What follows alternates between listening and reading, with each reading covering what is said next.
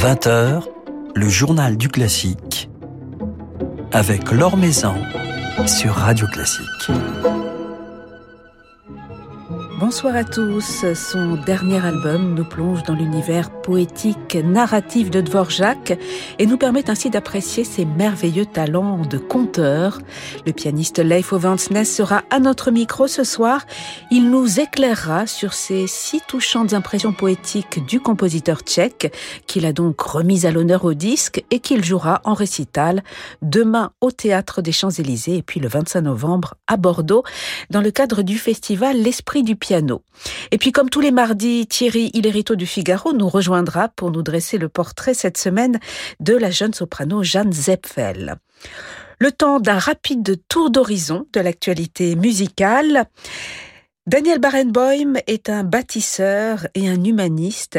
Il est aussi un infatigable ambassadeur de l'art et de la culture, notamment auprès des dirigeants de ce monde, ainsi écrit Renaud Capuçon dans une tribune hommage publiée hier dans le Figaro, alors que l'on célèbre aujourd'hui le 80e anniversaire du pianiste et chef d'orchestre.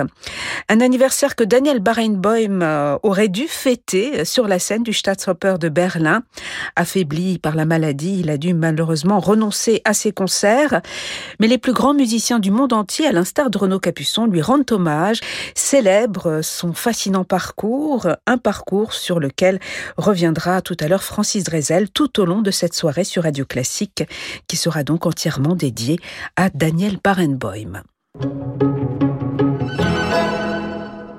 Bach, les suites en partage. Ainsi s'intitule un passionnant ouvrage qui sortira demain dans le cadre de la collection Via Appia aux éditions Première Loge.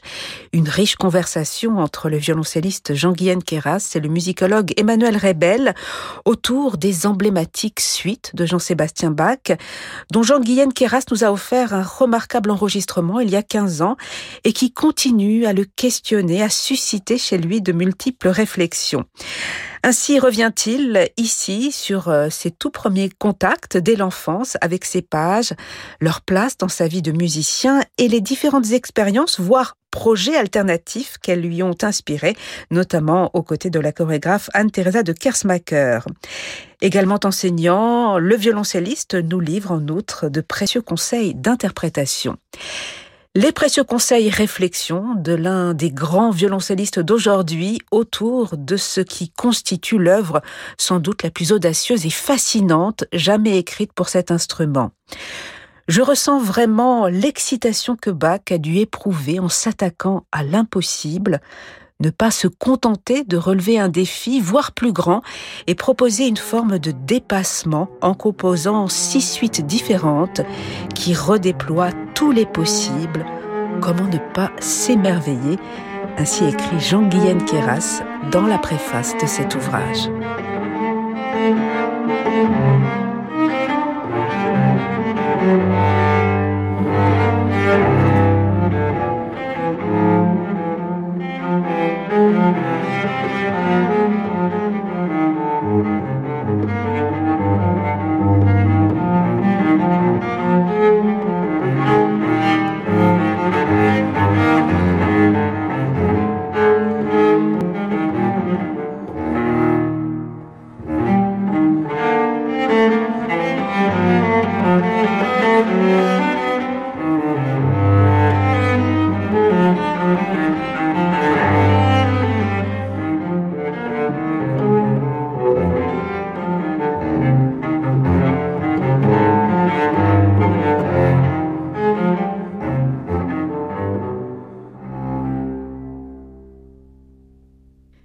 Quelques notes, une gavotte de la cinquième suite de Jean-Sébastien Bach par le violoncelliste Jean-Guyen Queyras. Jean-Guyen Queyras qui nous livre donc ses réflexions autour de ces suites de Bach dans un ouvrage, une passionnante conversation avec Emmanuel Rebel à découvrir dès demain aux éditions Première Loge dans le cadre de la collection Via Appia. Sur Radio Classique. C'est donc avec Life of Hansness que nous allons passer un moment à présent, alors que vient de paraître chez Sony son superbe album dédié à un cycle peu connu de Dvorak, ses impressions poétiques, et alors qu'il s'apprête à donner deux récitals en France, demain soir au Théâtre des Champs-Élysées, et puis vendredi 25 à l'Auditorium de Bordeaux. Il jouera à cette occasion ces six touchantes miniatures de Dvorak, ce cycle avec lequel il entretient des liens particuliers, et cela depuis l'enfance, comme il me l'a confié. Yes, in fact, um, I, uh, it happened so that my father came home with some LPs once he was on a trip to London when I was uh, a child. Oui, lorsque j'étais enfant, mon père est un jour revenu d'un voyage à Londres en ayant acheté une sélection d'enregistrements, et parmi eux les 13 impressions poétiques de Dvorak, interprétées par le pianiste tchèque Radoslav Kvapil. Et je me rappelle très nettement les écouter étant enfant. Plus tard, j'ai joué la première de ces pièces lors d'un concours pour jeunes musiciens, et puis encore plus tard, j'en ai joué quelques autres. Mais je n'avais encore jamais eu l'idée de les jouer en tant que cycle. Nous sommes entrés dans cette période de pandémie et tout le monde a eu un peu plus de temps. Uh, C'est là que j'ai commencé à me pencher à nouveau sur ces pièces. Elles sont devenues une sorte de projet de pandémie. J'étais vraiment heureux de lire que Dvorak aimerait que quelqu'un ait le courage de jouer l'ensemble de ses pièces comme un tout. Il sentait que c'était de cette façon que l'interprète pourrait vraiment ressentir ses intentions, sa volonté d'être un poète dans ses pièces. Il disait qu'il essayait d'être un poète à la Schumann. Je trouve ces pièces absolument extraordinaire en tant que cycle. Je les ai enregistrés en avril 2021 et l'enregistrement vient tout juste de sortir.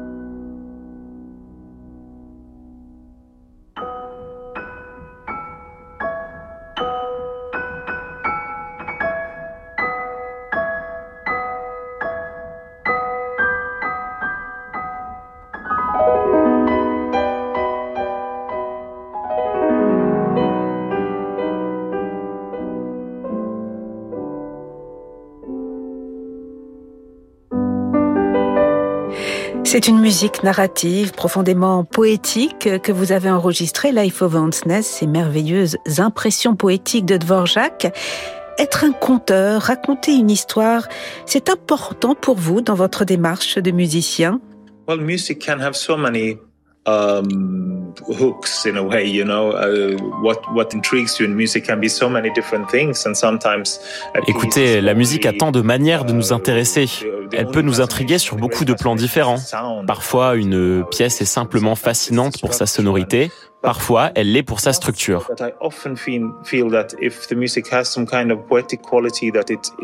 Mais je dois dire que si je sens que la musique a une sorte de qualité poétique, alors j'arrive plus facilement à raconter une histoire.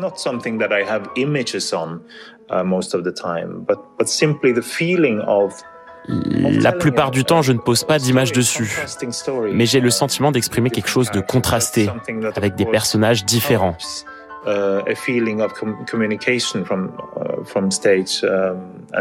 Cela crée un relais de communication depuis la scène vers ceux qui écoutent. Dans cette période où Dvorak a décidé d'écrire de la musique à programme, il a utilisé des images, des histoires. C'est fascinant pour moi de voir à quel point certaines pièces sont mystérieuses, comme Chemin nocturne, Au vieux château ou Sur la montagne sacrée, quand d'autres sont vraiment dédiées à la trivialité de la vie. Or there's a piece about chit-chatting, you know, like you can uh, something like L'une d'entre elles s'appelle uh, badinage. Une autre, causerie, um, tourne autour des conversations banales de tous les jours.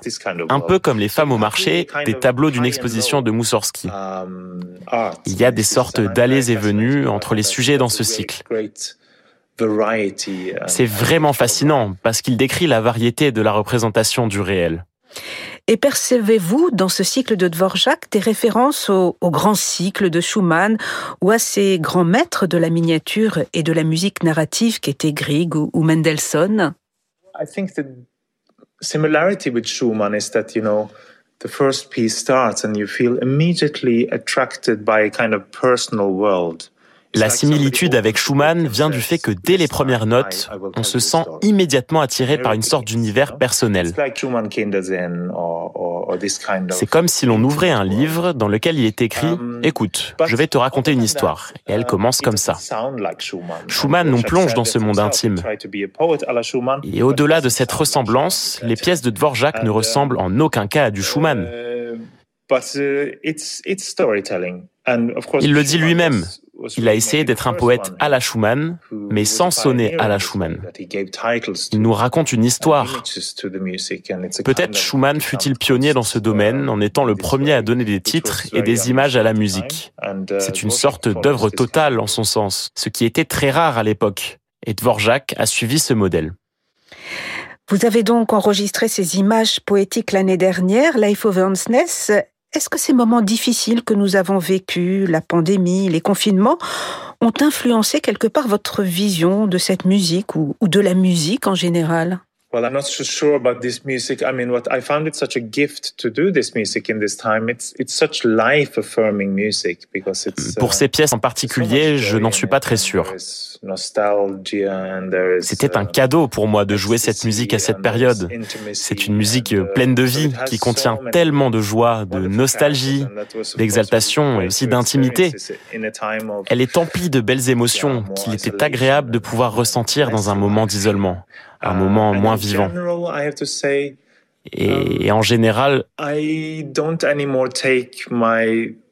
je dois dire que je ne prends plus mon extraordinaire vie de musicien comme acquise. Vous savez, pendant de longues années, j'ai voyagé autour du monde et joué dans des salles superbes avec de grands orchestres. Et avec la pandémie, nous avons expérimenté une époque où tout cela n'était plus possible. C'était une bonne leçon. Le peu de fois où, malgré la pandémie, il y a eu des occasions d'être dans des salles avec des musiciens, même avec des masques et de la distanciation, ça a été un magnifique cadeau. J'ai été tellement touché d'entendre les sons que nous produisions ensemble, que nous communiquions, que nous jouions. Je me sentais si chanceux d'être avec un piano magnifique, accordé, qui produisait des sons superbes dans une belle salle. Tout ceci était devenu rare et je l'ai vécu comme une leçon.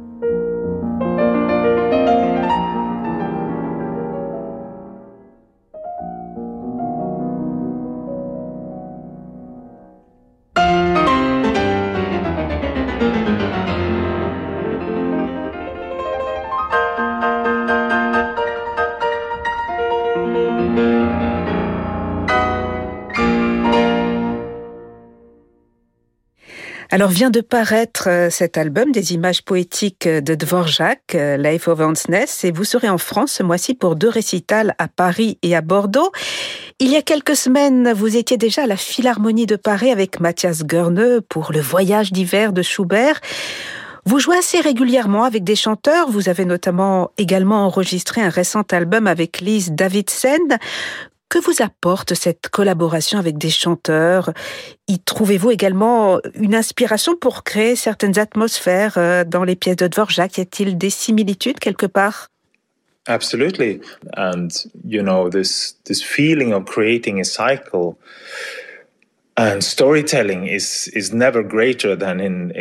Absolument. On ne crée jamais de plus belles histoires qu'en chantant, comme ce fut le cas dans Le Voyage d'hiver, interprété avec Mathias um, Goerne à la Philharmonie.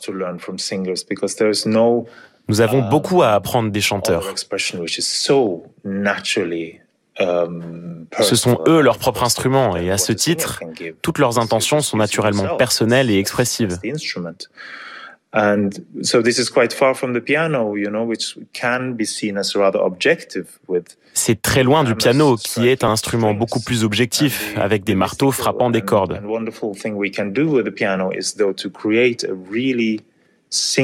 Mais avec le piano, on peut créer quelque chose de mystique et de merveilleux, une véritable atmosphère de chant, un, son chantant. Et bien sûr, dans ce registre, les pianistes peuvent apprendre énormément des chanteurs. Comment respirer, phraser, nuancer une ligne mélodique.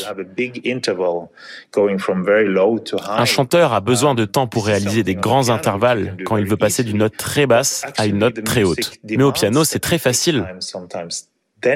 Mais la musique demande parfois que l'on prenne ce temps.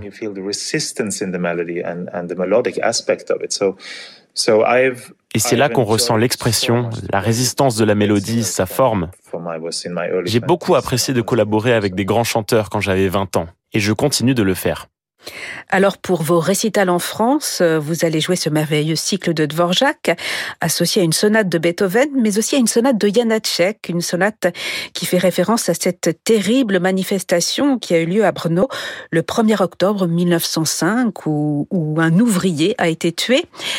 Avez-vous à l'esprit ce qui se passe actuellement dans le monde et tout particulièrement en Iran quand vous jouez cette musique euh, de Janáček aujourd'hui? Absolutely. Um, I'm I'm um, not playing the sonata in Paris, but but in Bordeaux, and it's a very Oui, tout à fait. Je ne jouerai pas cette sonate à Paris, mais à Bordeaux, et c'est une pièce très particulière. En l'étudiant, je me suis rendu compte à quel point elle était effrayante d'actualité. Et j'ai commencé à la jouer au moment des manifestations en Iran, alors que des gens étaient tués. Um, um, et alors qu'en Russie aussi, des gens manifestaient et risquaient leur liberté et leur vie à cause de cette guerre vide de sens. So I decided to make that part of the program, well, a little bit political or to to show some donc j'ai décidé qu'une partie de mon programme serait un peu politique. J'avais envie de montrer l'empathie aux victimes. Après cette sonate, je joue une pièce courte de Valentin Silvestrov, un compositeur ukrainien qui a dû fuir Kiev après le début de la guerre et qui vit maintenant à Berlin. Il a 80 ans. et il a écrit de magnifiques bagatelles pour piano. qui sont de vrais petits fragments de rêve. Comme vous pouvez l'imaginer, il parle d'un monde passé meilleur, ou peut-être d'un espoir pour le futur. C'est une pièce très émouvante et je le vois comme un épilogue après la sonate tragique de Janacek. Ce sera donc votre programme à Bordeaux, Life of Ness, et vous ferez à cette occasion vos débuts dans cette ville. Oui, j'ai hâte. Je sais que c'est une ville magnifique. J'y ai été une fois dans les vignes et ce fut une très belle expérience. Mais je n'ai jamais joué ou même été dans la ville elle-même. J'ai vraiment hâte.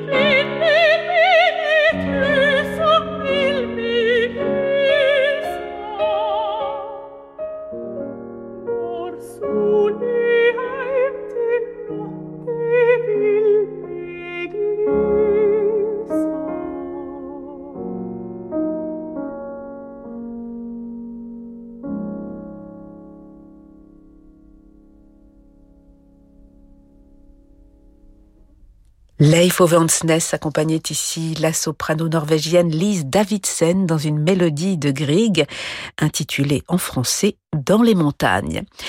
Leif Ovansnes qui jouera entre autres le cycle des impressions poétiques de Dvorak qu'il vient d'enregistrer en récital demain soir au Théâtre des Champs-Élysées et vendredi 25 novembre à l'Auditorium de Bordeaux dans le cadre du festival L'Esprit du piano. Nouvelle génération de Thierry Lériteau avec le Figaro. Bonsoir Thierry. Bonsoir. Alors ce soir, une jeune chanteuse moins cigale que fourmi pour un savoureux hommage à Jean de La Fontaine. Bravo, alors je vois qu'on connaît ces classiques. Effectivement, Jeanne Zepfel ne chôme pas ces temps-ci, la jeune soprano d'à peine 30 ans, et cette semaine elle affiche de pas moins de trois productions différentes. Tout d'abord, la reprise du fabulatographe, un fabuleux hommage aux fabulistes, sous la forme originale d'un ciné-opéra. Renard, Corbeau, Grillon, Belette et autres serres anthropomorphes y prennent vie sur les accords de Rameau ou les envolées virtuoses de Vivaldi dans un enivrant mélange de chants, de musique et de vidéo qui fait irrésistiblement retomber en enfance un spectacle à revoir du 17 au 19 novembre à l'Opéra de Tourmé. Jeanne Zepfel est aussi demain et dimanche, Isabelle dans la résurrection de l'éclipse totale, totalement éclipsé de Nicolas Dalérac, un ouvrage ô combien délicat, inspiré de l'astrologue qui se laisse tomber dans un puits, fable de La Fontaine donc, plein d'une sincérité touchante et où s'exprime en 1782 eh bien, toute la quintessence de l'opéra comique français. Un ouvrage jamais redonné depuis sa création et que la compagnie Les Monts du Reuil vient tout juste de restituer en ce début de saison après en avoir gravé plusieurs extraits sur son dernier disque avec justement Jeanne Zepfel.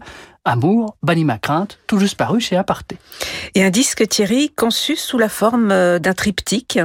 Eh bien oui, à l'éclipse totale de Dalérac répond en effet un bouquet de fables de La Fontaine, mise en musique cette fois-ci par Louis-Nicolas Clérambault, ainsi qu'un autre opéra comique oublié, tiré cette fois non plus d'une fable, mais d'un conte de Jean de La Fontaine, le Magnifique, opéra signé par un autre protégé de Marie-Antoinette, comme Dalérac, André Ernest Modeste Grétry. Jeanne Sepfel y est Clémentine, et l'opéra est donné en version scénique à l'Opéra de Reims. Ce sera les 25 et 26 novembre prochains.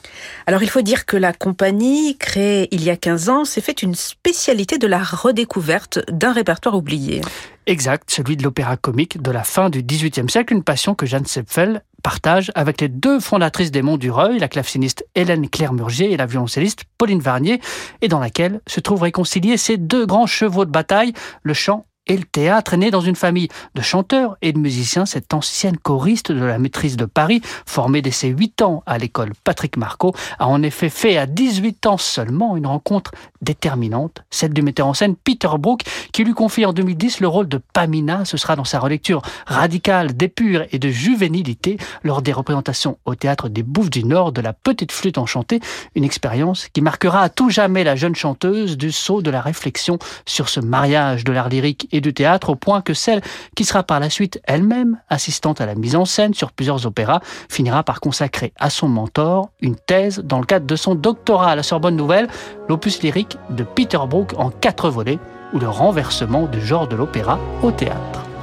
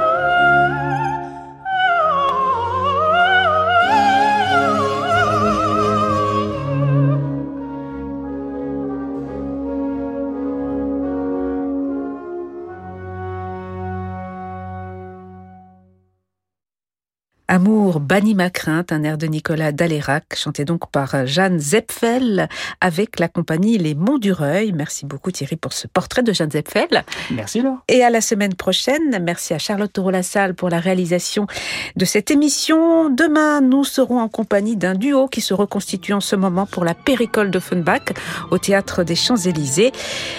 Marc Minkowski et Laurent Pelli, voilà, qui fêteront leurs 25 ans euh, d'amitié, de collaboration autour de la musique d'Offenbach. Très belle soirée, soirée qui se prolonge en musique avec Francis Drezel.